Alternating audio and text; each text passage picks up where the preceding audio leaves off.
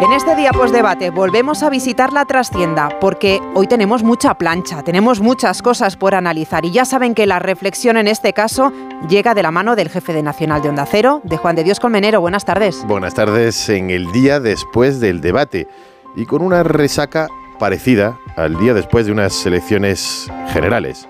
Todos son lecturas interesadas, pero es llamativo y suele ocurrir que quien pierde le echa la culpa al terreno de juego, al árbitro, al momento, y así ha ocurrido en esta ocasión con los partidarios de Pedro Sánchez.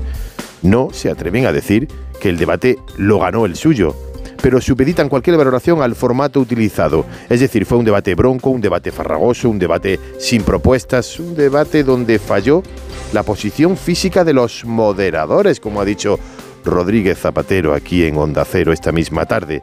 Si Sánchez hubiera ganado el debate, ninguno de sus partidarios estaría hablando del formato, ni de las interrupciones, ni del terreno farragoso, ni de nada parecido.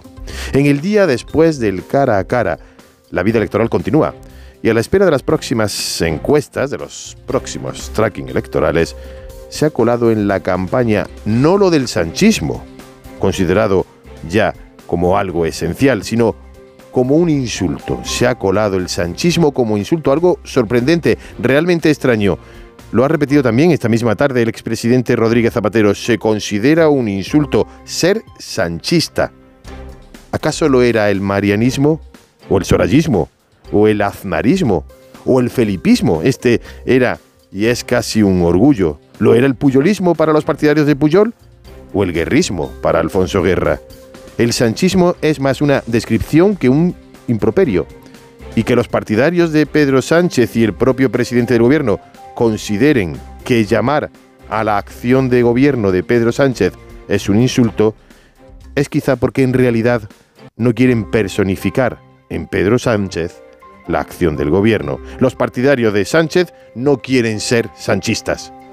Pero en el día después del debate, en el día después del cara a cara, la realidad es que el sanchismo seguirá existiendo, aunque sea diferente al socialismo.